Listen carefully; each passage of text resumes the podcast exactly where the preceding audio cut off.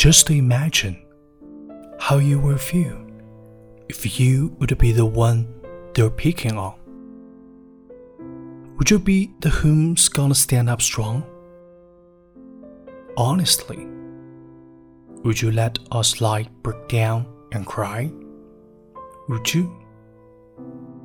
Never let nobody step on your right. What if it was your brother, sister, mother, father, or child? Then, would it still be cool? Why can't you see your words and action are hurting? Everybody deserves to be themselves and no one else. So think before you move.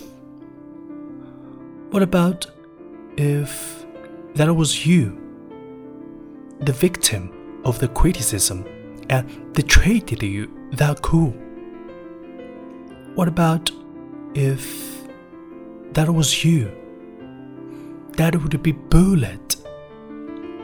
How would you feel if they were doing it to you?